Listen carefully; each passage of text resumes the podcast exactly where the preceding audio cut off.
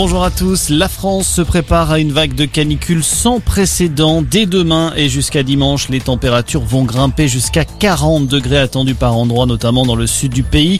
Un coup de chaud pris très au sérieux par le gouvernement qui a annoncé un plan de 500 millions d'euros pour mettre davantage de nature au cœur des villes et les faire respirer.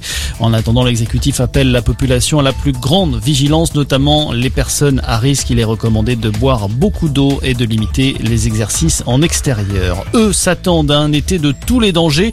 Les pompiers tirent la sonnette d'alarme. Le porte-parole de la Fédération nationale évoque en effet une véritable poudrière et la crainte d'incendies à répétition à cause des fortes chaleurs à venir, mais aussi de la sécheresse et des rafales de vent.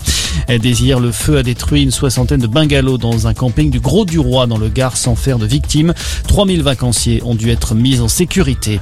Dans le reste de l'actualité, le propriétaire du site pornographique Jackie et Michel placé en garde à vue, tout comme quatre autres personnes, parmi lesquelles sa femme.